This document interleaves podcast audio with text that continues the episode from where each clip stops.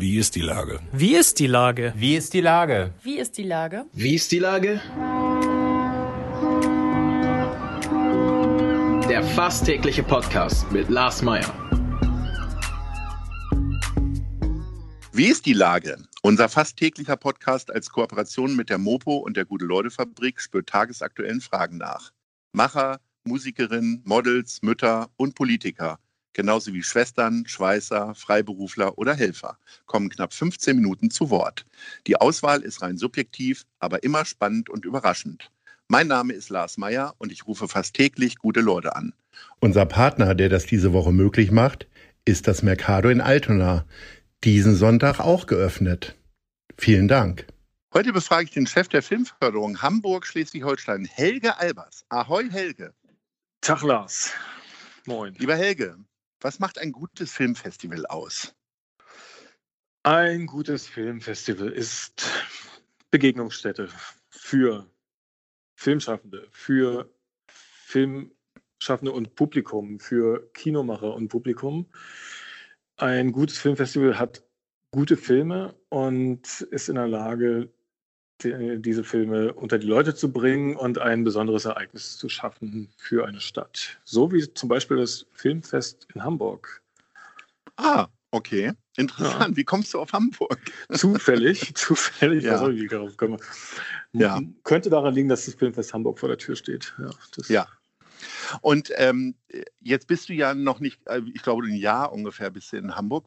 Zählt Hamburg da tatsächlich auch äh, schon immer so zu deinen Favoriten oder eher nicht? Und äh, ich akzeptiere natürlich nur eine ehrliche Antwort. Hm, ja, natürlich zählt Hamburg schon mal zu meinen Favoriten. Ähm, das heißt aber nicht, dass ich immer in, in, Hamburg gewesen bin beim Filmfest. Da würde ich jetzt lügen. Also mhm. Hamburg war für mich immer ein Filmfest, was, was ich mit Charme wahrgenommen habe.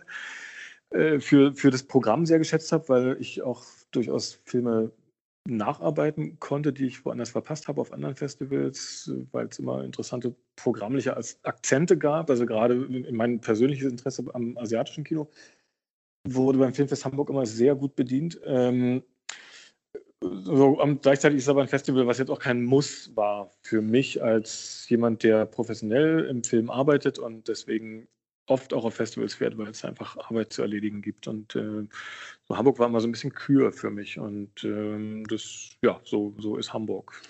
Und äh, wenn das jetzt kein Muss war, was ist denn das Muss? Ist es dann tatsächlich Berlinale oder gibt es tatsächlich noch irgendein ja, Es gibt nicht so viele Musses. Es, ja, es, es, gibt nicht so viele Musses. Also jeder hat so, so, die drei, vier großen Musses. Also die Berlinale ist ein Muss und Cannes ist ein Muss. Und für mich war Rotterdam immer noch ein Muss. Da scheiden mhm. sich aber schon die Geister.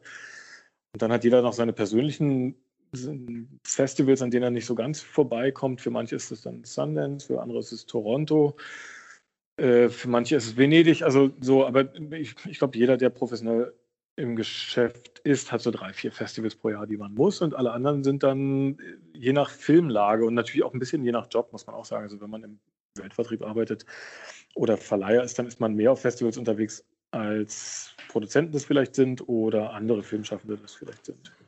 War denn für dich früher mehr Lametta? Sprich, äh, hattest du mehr Möglichkeiten, auf ein Filmfestival zu gehen? Oder ist es jetzt mehr geworden, damit du den Überblick behältst, sozusagen? Ähm, du, das, das Lametta hängt jetzt ein bisschen anders, aber im Grunde ist, die, ist immer noch genauso viel Lametta.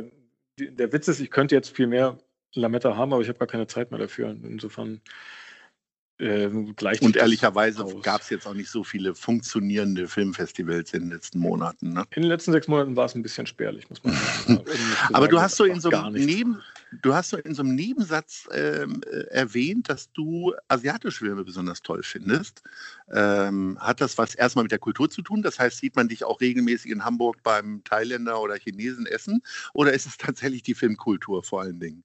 Also siehst mich, wenn du im Hanmi bist in, in äh, St. Pauli, siehst du mich zum Beispiel sehr häufig. Oder es gibt in, in St. Georg gibt es einen, einen, unglaublich guten Inder.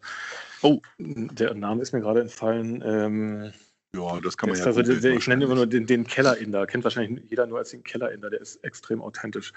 Mhm. Ähm, ich schätze ich sehr dafür, dass das Essen dort genauso auf den Teller kommt wie in Indien auch. Und äh, ja, also das, ansonsten habe ich in meiner Zeit als Produzent in der Tat relativ viel Zeit in Asien verbracht, habe viel in Korea, Südkorea, Nordkorea äh, gearbeitet, äh, in China äh, sehr viel, äh, in Japan nicht so viel, aber auch hin und wieder mal. Ähm, und war also oft dort und, und gerne dort und habe mich dadurch auch ein bisschen mit der Filmkultur vertraut machen können. Ich habe mein Vordiplom zu, vor, vor sehr langer Zeit in, in Indien geschrieben, die indische Filmindustrie. Und da so ein bisschen Zugang bekommen. Und äh, das ist schon ein bisschen so ein persönlicher Softspot für mich, ja. Jetzt haben ja asiatische Filme auch bei verschiedenen Filmpreisen diverse Preise gewonnen. Ähm, äh, gibt es denn da auch Kooperationsmöglichkeiten, um mal auf deine eigene Arbeit hinzukommen als äh, Filmförderung? Äh, hast du da nochmal einen besonderen Blick dann drauf, auf äh, ja, wenn jetzt mal solche Themen mhm. kommen? Also ich würde es nicht ausschließen. Nicht, ähm, es ist natürlich so, dass wir, dass die Themen uns erreichen müssen. Wir entwickeln ja nicht selbst. Insofern können ja. wir immer nur die Fühler ausstrecken und, und schauen, wo wo gibt es einen guten Anknüpfungspunkt für uns? Äh, rein geografisch gesehen sind wir näher am Norden als an Asien. Also der skandinavische Raum ist uns da einfach ein bisschen näher. Wir fördern wesentlich mehr europäisches und skandinavisches Kino mit in den Co-Produktionen, die wir unterstützen, als es jetzt asiatische Filme wären. Wir haben aber zum Beispiel auch einen deutsch-türkischen Co-Development von, an dem wir beteiligt sind. Und äh, sollte sich die Städtepartnerschaft Hamburg-Shanghai irgendwie auch mal in, auf die Filmwelt ausdehnen, was ich sehr hoffe und worum ich mich durchaus auch bemühe, dann wäre das ja vielleicht auch ein schöner Anknüpfungspunkt, um hier mehr Synergien zu finden. Man hat ja eh irgendwie den Eindruck, ich weiß gar nicht, wie viele Partnerschaften Hamburg hat, aber es sind mehr als ein Dutzend, glaube ich, äh, dass das so überhaupt nicht gepflegt wird. Auch im öffentlichen Raum nicht und von der Politik eigentlich auch nur, wenn ein großes Jubiläum ansteht, oder? Sehe ich das komplett verkehrt? Weil eigentlich wäre es ja eine schöne Idee, auch für dich filmisch gesehen, mit Prag und Dresden und vor allen Dingen natürlich Chicago. Äh, ist das ja schon filmisch gesehen schon, eigentlich wäre das ja ein Mehrwert, ne? Vielleicht müsste man mal irgendwie eine Filmreihe darum strecken, nicht? Ähm, ja. Aber auch du, da geht bestimmt noch was. Ähm, ich kann mich dazu jetzt so im Detail nicht so richtig äußern, da fehlt mir mhm. der Überblick, muss ich gestehen. Ähm, aber ich, wenn ich im Filmbereich äh, Richtung Shanghai oder von mir aus auch gerne Richtung Chicago äh, irgendwas erreichen kann, dann mache ich das gerne, bin ich sehr offen. Ähm, wir haben einen relativ weiten Blick von Hamburg aus. Kommen wir mal äh, jetzt tatsächlich zum Filmfest. Ähm, das sind, glaube ich, wenn ich richtig rechne, ungefähr zehn Tage. Äh, wie sieht denn so ein Filmfestalltag für dich jetzt so aus? Also ballerst du dir dann äh, den Tag voll und kommst, gehst morgens ins Kino und wirst abends wieder ausgespuckt? Partys gibt es dies Jahr nicht? Äh, oder wie funktioniert das? Ja, das ist die, die gute Nachricht. Es gibt keine Partys, deswegen kann man jeden Morgen mit klarem Kopf wieder ins Kino gehen und, und äh, schon die Morgenvorstellungen mitnehmen. Also es wird ein mhm. sehr diszipliniertes Festival werden, glaube ich. Ähm, äh, also die gute Nachricht überhaupt erstmal ist ja, dass es ein Filmfestival gibt. Ja. Und das, das allein ist schon eine Nachricht. Nicht? Also äh, es ist, glaube ich, das erste Filmfestival in Deutschland, was äh, in dieser Größenordnung wieder live stattfindet. So, das ist eine Riesenleistung. Das redet sich jetzt so leicht weg, ne, als ob das so normal wäre. Aber in Corona-Zeiten ein Festival auf die Füße zu stellen, äh, das muss man erstmal hinkriegen. Ähm, da hast, Im Grunde fängst du einmal die Woche wieder an, neu an, ein Festival zu machen, glaube ich, weil sich dauernd die Rahmenbedingungen ändern, dauernd irgendwelche Filme nicht mehr verfügbar sind oder doch verfügbar sind, irgendwelche Gäste kommen können oder nicht kommen können, Abstandsregelungen sich ändern oder nicht ändern und so weiter. Und, und äh, alle diese Koordinaten musst du dauernd wieder einpreisen in deine Planung und so. Also da ist, ist äh, eine erhebliche Aufgabe und da hat Albert Wierspiel und sein Team haben da wirklich echt einen, riesen Job gemacht, muss ich sagen. Also noch ist Festival nicht vorbei, aber das, was ich jetzt sehe, ist äh, durchaus beeindruckend, so. Und äh, weil natürlich die Kinos nicht äh, voll belegt werden können, ist es so, dass es dieses Jahr eine hybride Ausgabe werden wird. Das heißt, für alle, die, die keine Karten mehr bekommen haben, gibt es die gute Nachricht, dass die Filme auch per Stream sichtbar sein werden, oder viele der Filme zumindest.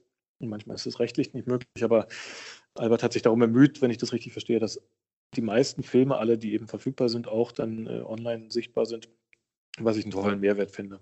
Auch die vom NDR produzierten oder muss man dann warten, bis der Tatort tatsächlich im Fernsehen läuft? Ich, ich kann es ja jetzt äh, so okay. im Detail nicht sagen, ja. welche Filme es sind. Mhm. Ja. Aber äh, wenn du jetzt normalerweise, ich, also ich habe ja früher als Schauspielagent bin ich ja auch häufiger mal in ein Filmfest gegangen. Also nach drei Filmen verschwammen für mich die Handlung und die handelnden Personen ganz häufig. Äh, wie viele Filme schaffst du denn? Also ja, nicht mehr so viel wie früher. Ähm, ich kann mich erinnern an meine allererste Berlinale, das war, glaube ich, 1994 oder 93 oder sowas. Da habe ich 35 Filme Als gesehen. Zehnjähriger, ja. Ja, genau, genau, in der Jugendjury.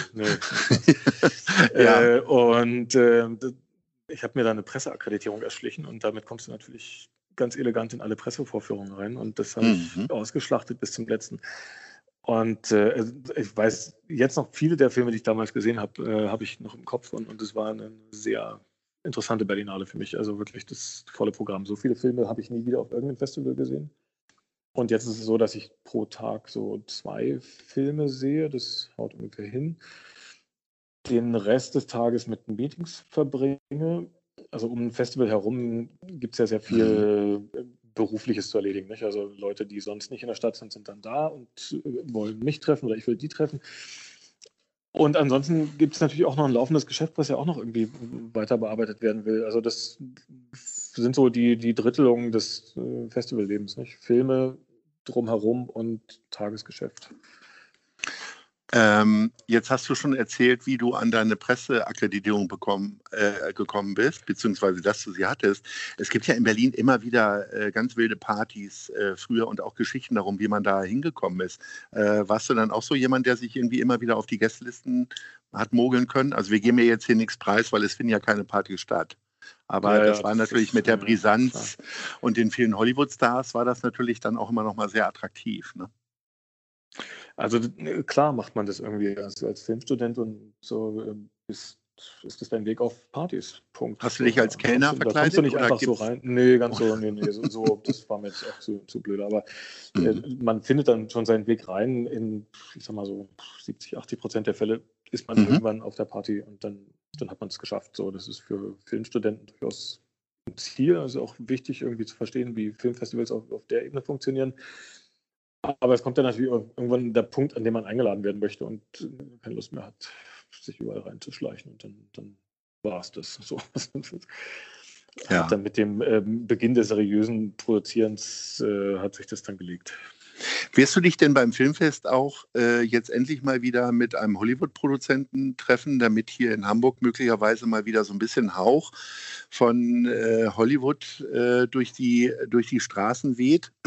also der, die Filmproduktion, die hier zuletzt stattgefunden hat, reingeführt Charlie, war ja jetzt eher so mh, kein Kassenbrenner, ne? Und äh, kann, hast du nicht verantwortet? Hamburg, stehst Hamburg in sah super aus darin. Hast du den Film gesehen? Nein, äh, nicht mal ich habe mir eine Karte dafür gekauft. Ja, echt, sondern die Stadt sah super aus in dem Film. Hast du, ganz, hast du was verpasst.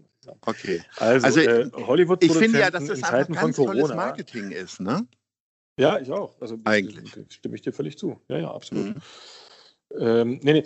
Ähm, Hollywood-Produzenten in Zeiten von Corona sind in Europa dünn gesät. Ähm, in Hamburg wird es sie nicht geben. Ich glaube, die müssen alle 14 Tage in Quarantäne oder so und dürfen auch sowieso nicht reisen. Also die Studios erlauben, glaube ich, gar keine Fernreisen im Moment und so. Also das, da wird in diesem Jahr wirklich nicht viel passieren. Es wird weniger internationale Gäste geben als sonst. Es wird welche geben, aber wenige. Und äh, das ist eine der Besonderheiten des Filmfests dieses Jahr, dass da nicht so viel passieren wird in der Richtung. Aber der Kern der Frage ging ja eigentlich auch dahin, ähm, wann hat Hamburg mal wieder Hollywood zu Gast? Bald. Oder wie erstrebenswert ist es jetzt gerade in der Situation natürlich? Naja, das ist im, im Moment hat äh, ist alles, was irgendwie mit Reisen zu tun hat, ist ein, ein Riesenaufwand, ein Riesenrisiko. Also äh, wir sind ja in einer Situation, in der du nicht weißt, ob das, was du jetzt planst, in drei Monaten noch steht. Und Mhm. äh, das heißt, wer, löst schon Kosten aus äh, auf einen Zeitraum, den er selbst nicht überschauen kann, hinweg. Deswegen sind viele internationale Produktionen nicht besonders mobil. Ähm, die größeren Produktionen, die in Europa drehen, verschanzen sich hier so ein bisschen, also gehen mit ihrem Crew und Cast in Quarantäne und äh, in so eine Wagenburg-Mentalität sich so ein bisschen geschaffen. Dann kann man auch wieder gut arbeiten, also wenn es sozusagen so, in sich geschlossen ist alles. Aber die Durchlässigkeit, die wir vor Corona kannten und die Flexibilität, mit der man zwischen den Kontinenten unterwegs war und äh, in Europa unterwegs war, die gibt es einfach so im Moment nicht. Und das behindert natürlich jetzt gerade, also die Frage nach solchen Projekten, die ist nicht so leicht zu beantworten im Moment. Äh, die werden wieder wesentlich besser zu bekommen sein, wenn Corona sich weggeimpft hat.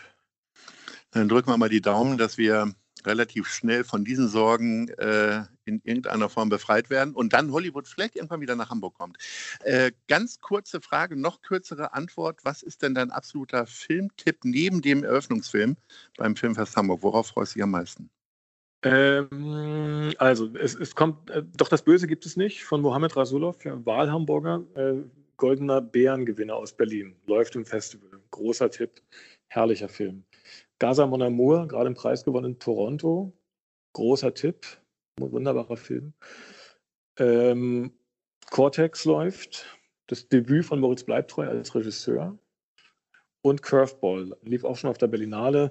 Toller Film, ähm, kann ich sehr empfehlen. Hamburger Produktion. Johannes Nabe hat Regie geführt. Ähm, hat mir auch sehr gefallen. Also wir haben einiges auf dem Festival. Ich habe jetzt nur so ein paar Highlights rausgepickt. Äh, kann ich, äh, alles, was ich eben empfohlen habe, äh, lohnt sich und ja, ist. Sehr gut. Ich bin froh, dass ich dich gebeten habe, eine kurze Antwort zu geben mit einem Tipp. Ich möchte nicht wissen, wie es ausgefallen wäre, wenn ich gesagt hätte, fünf Tipps. Ja, Lieber Helge, Tipp gesagt, wir sind nämlich ich, jetzt. Tut mir leid, jetzt nicht. Ich nehme drei davon nämlich wieder zurück. wir sind jetzt wieder am Ende. Ich hoffe aber, dass wir uns bald widersprechen, äh, wenn es mal wieder um Film und Hamburg und Schleswig-Holstein und so weiter geht. Bis dahin wünsche ich dir ganz viel Freude und Spaß. Ähm, beim Filmfest und bleib munter. Bis dann. Das wäre mir ein Fest. Danke, Lars. Hm. Tschüss. Tschüss.